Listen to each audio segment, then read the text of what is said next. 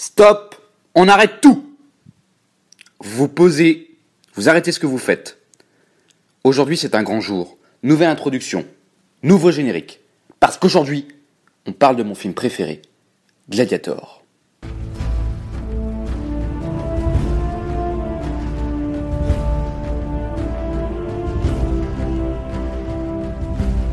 Sans me tromper, je pense vraiment que Gladiator c'est le film que j'ai le plus vu de toute ma vie. Et c'est mon film préféré depuis longtemps. C'est un film que j'ai découvert étant jeune, qui m'avait plu étant jeune, et quand je le revois aujourd'hui, il me plaît autant. Je le regarde évidemment pas de la même manière, mais c'est un film sur lequel mon, mon ressenti, les émotions que je ressens, euh, n'ont jamais euh, échangé. C'est vraiment un film qui reste pour moi une référence, et peut-être que finalement, ça représente euh, tout ce que j'aime dans le cinéma. Et d'ailleurs, il n'y a pas que moi. Hein. Je sais Gladiator, c'est un film qui est euh, extrêmement renommé, extrêmement apprécié par beaucoup de gens. Il suffit d'aller voir sur quelques sites euh, qui référencent les, les, films comme Allociné en France ou vous avez le site IMDB pour les États-Unis. Gladiator est toujours très bien classé parmi les meilleurs films de tous les temps. C'est sûrement pas un hasard. Alors c'est pas un film qui évidemment est dénué de, défauts, de, choses qui sont critiquables. Mais euh, voilà, ça reste pour moi une référence. Pour le coup, je trouve que ce qui est intéressant avec Gladiator, c'est évidemment parler histoire. Parce qu'en fait, euh, le film, s'il est critiquable, je pense qu'il est critiquable surtout pour euh, son manque de respect de l'histoire. Parce qu'il y a beaucoup de choses qui sont dites dans ce film qui sont fausses ou qui sont arrangées ou qui sont euh, déformés.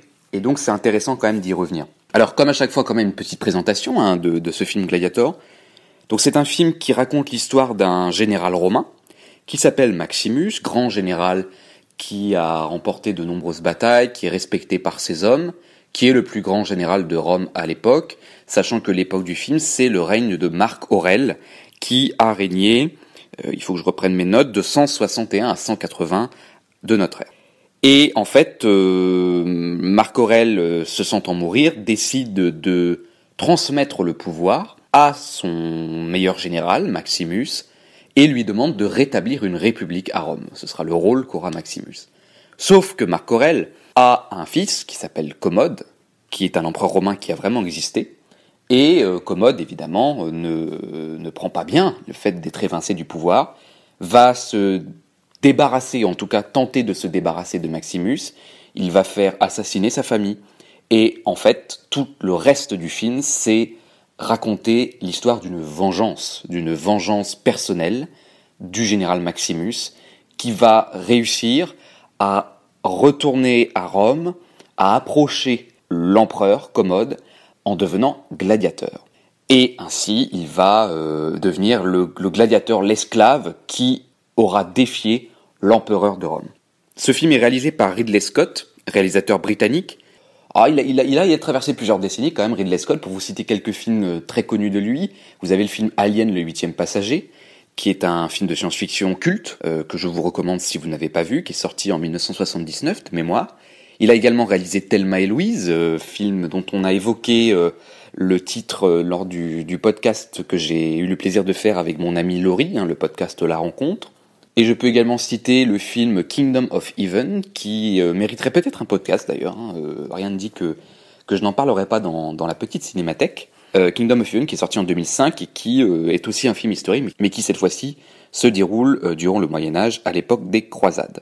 Alors ce qu'il faut savoir avec Gladiator, c'est que ce film qui est sorti en 2000, c'est un film important dans l'histoire du cinéma parce que ça relance un genre qui avait été un un genre extrêmement prisé d'Hollywood dans les années 50-60, c'est le genre du peplum. Le peplum, donc, c'est un film qui désigne, euh, en gros, des films d'aventure dans le contexte de l'Antiquité, c'est-à-dire jusqu'aux années 470. C'est un terme qui est apparu en 1963 hein, pour désigner ce, genre cinématographique et euh, ce genre a connu son âge d'or dans les années 50-60 avec de grands films comme euh, Les Dix Commandements, sorti en 1956, Bénur hein, en 1959 ou encore Cléopâtre en 1963. Films qui sont majoritairement tournés par des Américains, avec parfois un budget assez limité pour l'époque, et qui sont en général construits autour d'intrigues très simples, qui sont dominés par un héros, qui incarne euh, le bien et qui est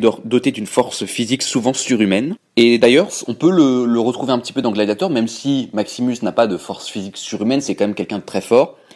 Et euh, donc en fait, ce, film va relancer cette mode du péplum à Hollywood qui avait été délaissée depuis euh, les années 1960 plutôt au profit du western. Et en fait, Gladiator, ce qu'il faut savoir, c'est que c'est le remake d'un film qui existait déjà, qui s'appelle La chute de l'Empire romain, qui avait été sorti en 1964, que je n'ai pas vu, mais euh, dont le, la trame, euh, dont le scénario est euh, très semblable. Commençons peut-être par parler de des personnages. Peut-être qu'on peut faire personnage par personnage, si vous voulez, pour commencer. Le personnage de Maximus est le personnage principal du film, qui en fait n'a jamais existé. C'est un personnage imaginaire qui s'inspire probablement de trois autres personnages euh, disséminés dans l'histoire. Et comme je vous l'ai dit tout à l'heure, toute l'histoire du film est axée autour de sa vengeance. Et Maximus, donc, tout le long du film, on a l'impression qu'il se bat pour atteindre Commode, et c'est vrai, mais en réalité, il se bat d'abord pour les morts. Il se bat pour euh, sa femme et son fils qui ont été assassinés. Il se bat pour l'empereur Marc Aurèle, qui était une sorte de, père hein, pour lui. Il donne l'impression de se battre pour sa vie, Maximus, mais en réalité, euh, c'est un héros qui est en sursis et qui n'attend qu'une seule chose, c'est rejoindre les siens dans l'au-delà, ce qu'on appelle dans la mythologie grecque l'Élysée, c'est-à-dire euh, le lieu des enfers. Maximus, donc, est un personnage imaginaire qui n'a jamais existé.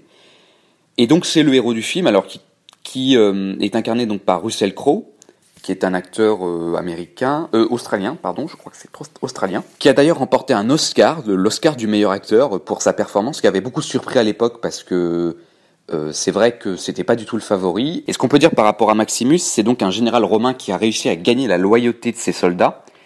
Et là, on a une référence nette à l'histoire parce que l'histoire est ponctuée de d'exemples très nombreux de, de généraux qui ont par le biais de leur carrière militaire, réussi à accéder au pouvoir euh, à l'époque de la République romaine euh, ou même durant l'Empire. Euh, évidemment, je dirais que l'exemple le plus pertinent, le plus flagrant de ça, c'est Jules César, hein, qui a été un grand général romain et qui ensuite a profité de sa notoriété, a profité de son pouvoir militaire pour prendre le pouvoir politique. Donc en fait, l'armée constituait vraiment un tremplin vers le pouvoir pour les, pour les hommes militaires sous l'époque romaine. Mais c'est vrai que le personnage de Maximus, comme il incarne le bien, et là on retrouve vraiment les codes du péplum des années 50-60, eh bien lui, il ne veut pas le pouvoir. Maximus aurait vraiment existé durant l'Antiquité, c'est très probable qu'il aurait profité de tout ce que lui apportait le pouvoir qu'il avait sur ses soldats pour s'emparer du pouvoir politique. Et là, au contraire, Marc Aurèle lui offre sur un plateau le pouvoir politique et il le refuse. Alors en fait au final il finit par l'accepter mais c'est déjà trop tard. Euh, Commode s'est chargé de d'éliminer son père et de, de, prendre sa place naturellement, Maximus devenant alors un traître, mais euh, au départ Maximus est réticent à prendre le pouvoir, alors que les généraux romains de l'époque acceptaient volontiers les richesses et les triomphes, qui euh, ensuite les voyaient s'ouvrir devant eux une véritable carrière politique. Et au contraire, Maximus, lui, ne se sent pas capable d'exercer le pouvoir, vraiment, il le dit, et il n'aspire qu'à une chose. Lui, ce qu'il veut, c'est retrouver sa famille, rentrer chez lui. Chez lui, à l'époque, c'est en Espagne, euh, une province romaine. Parlons maintenant, si vous voulez bien, de l'empereur Commode, qui est incarné royalement par Joaquin Phoenix, qui est un acteur que j'aime énormément, qui brille très souvent dans tous les rôles euh, qu'il incarne. Euh, il avait été nommé à l'Oscar du meilleur second rôle pour ce rôle. Bon, il n'avait pas obtenu, mais Franchement, je ne sais plus qui l'a vu cette année-là, mais il l'aurait largement mérité parce qu'il est vraiment incroyable. Alors, un empereur qui est un, personnage qui est détestable, qui est extrêmement froid, cruel, manipulateur, avec ses failles et ses névroses, mais euh, voilà, cet empereur torturé, parce qu'en fait c'est un personnage torturé, l'empereur de Commode dans le film, il est vraiment incarné avec brio par Joaquin Phoenix. Alors, si on le rapporte à l'histoire, Commode a véritablement été le fils de l'empereur Marc Aurèle, et il a régné entre 180 et 192, donc 12 ans, une durée qui semble bien plus longue que celle que suggère le film. Dans le film, on a l'impression qu'il règne, aller euh, peut-être une année, deux années maximum, mais pas plus. Et euh, donc, euh, dans, dans, le film, il est représenté comme un tyran, abject, sournois, mais infantile. Hein. il est, voilà, c'est encore un enfant. par exemple, il a peur du noir et il est amoureux de sa sœur. Alors, ce que je vous propose maintenant par rapport à Commode, c'est de faire un petit vrai faux. je vous lis, enfin, je vous cite une caractéristique du, personnage de Commode dans le film, et je vous laisse le temps de décider, en tout cas de, considérer, si ce qui est dit dans le film est vrai ou faux par rapport à la réalité historique. Tout d'abord, dans le film, il est dit que, euh, enfin, il est montré que Commode assassine son père Marc Aurel. Pensez-vous que ce soit vrai ou faux? La réponse est faux. Marc Aurel n'est pas du tout euh, mort assassiné, même s'il y a un, euh, historien romain qui s'appelle Dion Cassius qui a accusé Commode d'avoir fait empoisonner son père pour prendre le pouvoir. Il n'y a jamais eu de preuve de ça et finalement euh, cette accusation reste assez marginale, mais c'est sûrement là-dessus que les scénaristes se sont basés pour écrire le film. Mais Marc Aurel serait mort de la peste en fait en Pannonie lors de l'une de ses campagnes effectivement dans la région du Danube. Donc là par contre on retrouve euh, peut-être l'endroit où euh, où il où il aurait affronté les, les, barbares comme ils appellent dans le film, comme c'est montré au début du film. Second vrai ou faux, Marc Aurel aurait voulu rétablir la République romaine. Bien évidemment, c'est faux. Marc Aurel a au contraire soutenu activement l'ascension de son fils Commode pour qu'il accède au pouvoir et il n'a évidemment jamais cherché à restaurer la République romaine. Là, on est typiquement dans une vision hollywoodiesque de l'histoire, où en gros, vous avez le bien et le mal. Le mal, c'est l'Empire avec un empereur un type dictateur qui a tous les pouvoirs concentrés entre ses mains. Et le bien, ce serait la République romaine dans laquelle euh, il y aurait une forme de démocratie, euh, un pouvoir qui serait partagé, etc. Donc évidemment, là, c'est complètement faux. Marc Aurèle n'a jamais voulu rétablir la République romaine. Troisième vrai ou faux. Commode, euh, l'empereur Commode, aimait participer, comme on le voit dans le film, notamment à la fin, lui-même à des combats de gladiateurs ou à des spectacles dans l'arène du Colisée. Et eh bien là, pour le coup, c'est vrai. L'empereur Commode, on le sait, adorait se donner en spectacle dans l'arène. Il aimait notamment tuer des bêtes sauvages et affronter des gladiateurs. Et il aurait même pris l'habitude, euh, durant l'Antiquité, ce qui avait à l'époque beaucoup choqué et ce qui n'avait pas euh, servi sa réputation, c'est le moins qu'on puisse dire, il avait pris donc pour habitude de se comparer à Hercule, rien que ça. Hein. Donc euh, là, pour le coup, euh, ce qu'on voit dans le film est, plutôt, plutôt vrai. Ensuite, vrai ou faux, comme dans le film, y a-t-il eu, oui ou non, un complot qui a été destiné à faire euh, assassiner, en tout cas à renverser l'empereur Commode? On pourrait croire que c'est faux, parce qu'Hollywood adore ce genre de péripéties, mais l'histoire en regorge aussi, et là pour le coup il semble que ce soit vrai, puisqu'effectivement il y aurait eu un complot euh, qui aurait été organisée par la sœur de Commode, la vraie Lucilla. Donc elle a vraiment existé cette sœur et elle aurait effectivement essayé de le renverser, mais le complot, comme dans le film d'ailleurs, il a échoué. Et d'ailleurs le sort de Lucilla est beaucoup moins enviable euh, dans la réalité que dans Gladiator, puisqu'en fait Commode l'aurait fait euh, exiler sur l'île de Capri, et il l'aurait fait ensuite assassiner, euh, ni plus ni moins, donc alors qu'à la fin du film, sans vouloir trop vous spoiler, elle ne meurt pas. Alors dans le film, on nous montre également, un nouveau vrai ou faux, que Commode euh, a une forme de détestation, pour ne pas dire de haine assez viscérale du Sénat, et que s'il avait pu, il s'en serait bien passé.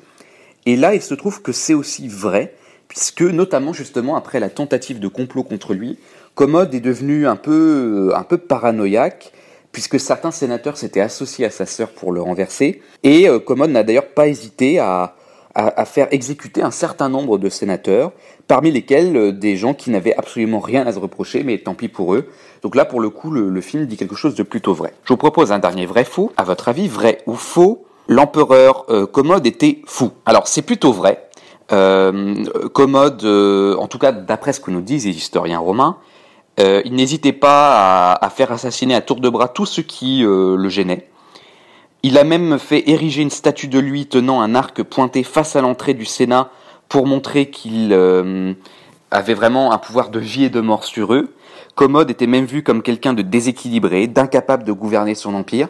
Donc vraiment le côté folie de, l'empereur, même si bon, aujourd'hui c'est très difficile avec la distance de, dire est-ce que c'est folie ou pas folie, mais en tout cas, le, personnage de Commode tel qu'il est dépeint dans le film semble euh, inspiré de manière assez véridique de ce qu'il a vraiment été dans, l'histoire. Et j'ai dit une petite bêtise, j'ai dit que c'était un dernier vrai faux, mais il en reste encore un. Vrai ou faux, euh, Commode a-t-il été euh, tué par dans l'arène du Colisée lors d'un de ses combats? Je ne vais pas expliquer comment dans le film, mais C'est ce qui arrive dans le film. Et évidemment, là, c'est faux. Hein. Hollywood va trop loin, puisque euh, Commode aurait été effectivement assassiné dans son palais par son esclave, qui s'appelait Narcisse en 192, sur les ordres de, euh, de sa concubine de l'époque, qui s'appelait Marcia, et de quelques sénateurs qui, euh, qui avaient peur de se faire euh, éliminer sur ses ordres. Ce qu'on reproche souvent à Gladiator sur le plan historique, des erreurs qui sont, qui sont assez flagrantes et dont je vais reparler juste après, eh bien, euh, bon, par rapport au personnage de Commode, c'est intéressant parce qu'on a du vrai et du faux. Comme de toute façon, les sources que l'on a sur cet empereur, euh, les récits, les témoignages dont on dispose sont aussi contestables dans le sens où peut-être qu'ils ne sont pas totalement vrais, c'est très difficile au final d'établir le respect de la vérité historique du film, en tout cas par rapport à ce personnage. Alors justement, par rapport au film, euh, j'aurais voulu euh, évoquer quelques petites choses par rapport euh, à la question de l'histoire. Alors peut-être commencer par la scène d'ouverture du film, la question de l'armée. alors pour le coup là, c'est une scène d'ouverture. Alors elle est culte cette scène d'ouverture hein, de Gladiator. On commence avec une bataille. Et c'est vrai que ça commence très fort parce que c'est, elle est incroyable cette bataille.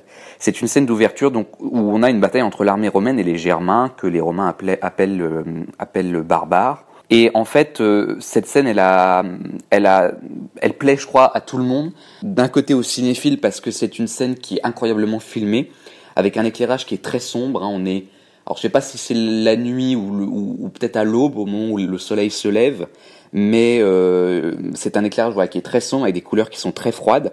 La bataille est souvent filmée caméra au point, hein, comme si on était immergé dedans. Vous avez du sang qui éclabousse sur la caméra. Euh, vous avez l'impression que vous allez vous prendre un coup d'épée tellement on est immergé dans la bataille. Et ça donne vraiment une réelle impression de réalisme et ça en fait une bataille extrêmement sauvage qui euh, d'ailleurs sera retrouvée dans, Kingdom of Heaven du même Ridley Scott en 2005. On a un petit peu la même façon de filmer. Donc cette bataille, elle met euh, d'accord donc les cinéphiles, mais aussi les historiens qui considèrent qu'au niveau représentation historique, la bataille est plutôt fidèle. Euh, on montre l'armée romaine, alors pas une armée flamboyante, comme on peut voir par exemple dans des films comme Astérix, hein, où on a des couleurs très très chatoyantes, rouges, etc. Là, on a des soldats romains qui sont fatigués, qui sont sales, qui sont bon, ils sont rangés, etc. Mais comment dire, on, a vraiment l'impression de, voir une armée en campagne. Et c'est aussi pour ça que ça a plu aux historiens, parce que voilà, on, montre ce que c'est qu'une armée en campagne. On se doute que cette campagne dure depuis longtemps et que là, on en arrive à, l'apogée en fait, hein, euh, euh, à la fin, c'est-à-dire au moment où les Germains vont définitivement être vaincus. Il y a quand même quelques inexactitudes historiques qui ont été relevées euh, par les historiens par rapport à l'utilisation de la cavalerie qui est exagérée dans le film, par rapport aux machines de guerre qui lancent des projectiles incendiaires dans le film, alors qu'en réalité les historiens expliquent que cette technique d'explosion était inconnue des Romains à l'époque. Donc, bon, les historiens n'ont pas évidemment hésité à faire leur travail, hein, qui est de d'analyser le film d'un point de vue historique, mais quand même globalement cette bataille fait assez consensus. Et puis que dire de de la musique durant cette bataille? Je, fais un tout petit point, euh, parce que je parle beaucoup histoire dans ce podcast, mais euh, un petit point évidemment cinématographique. La musique est incroyable dans Gladiator. Je ne comprends d'ailleurs toujours pas, euh, faudra m'expliquer un jour, pourquoi euh, le film n'a pas remporté l'Oscar de la meilleure de la meilleure musique. Parce que c'est, enfin voilà, c'est Gladiator, c'est une succession de de titres cultes de musique qui moi qui me donne le frisson, que ce soit les, les musiques plutôt liées aux scènes d'action, ou, euh, ou les musiques euh, plus émouvantes qu'on retrouve notamment à la fin. Enfin voilà, c'est bon. Euh, si vous avez l'explication, si vous arrivez à contacter l'Académie des Oscars, vous m'envoyez un petit message, d'accord, et vous m'expliquez parce que moi j'ai toujours pas compris. Bon, le temps passant et comme je veux dire beaucoup de choses, je suis pas certain de pouvoir tout dire. J'aurais d'abord évidemment voulu parler de ce qui est quand même le cœur du film, c'est-à-dire les gladiateurs, puisque c'est le titre du film et puis c'est le parcours que va faire Maximus. Maximus va devenir euh, esclave, va être capturé, va ensuite être entraîné comme gladiateur et va réussir à, se créer une autre renommée après celle du général. Il va devenir un gladiateur renommé. Et là, pour le coup, le film euh, réitère beaucoup, beaucoup de clichés qui euh, sont liés au gladiateur. Et qui sont liés au gladiateur et qu'on retrouve dans de très nombreuses œuvres, que ce soit cinématographiques, littéraires, picturales, peintures, etc.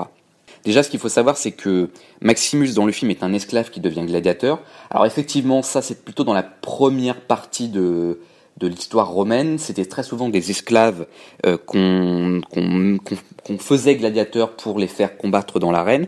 Mais en réalité, euh, notamment sous l'Empire, il y aura de plus en plus d'hommes libres, de, de, de, de, personnes qui vont choisir cette, cette euh, carrière de gladiateur, qui vont vraiment être volontaires pour le devenir et qui vont s'orienter dans cette voie pour à la fois la rémunération, pour gagner de l'argent, et aussi pour la gloire qu'ils pouvaient en tirer. Donc euh, voilà, faut, faut pas croire que tous les gladiateurs étaient esclaves.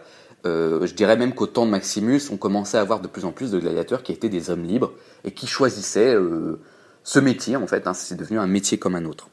Alors, ce qu'on ne voit jamais dans le film, c'est que à l'époque romaine, quand il y avait des combats de gladiateurs, ils se déroulaient toujours sous la conduite d'un arbitre.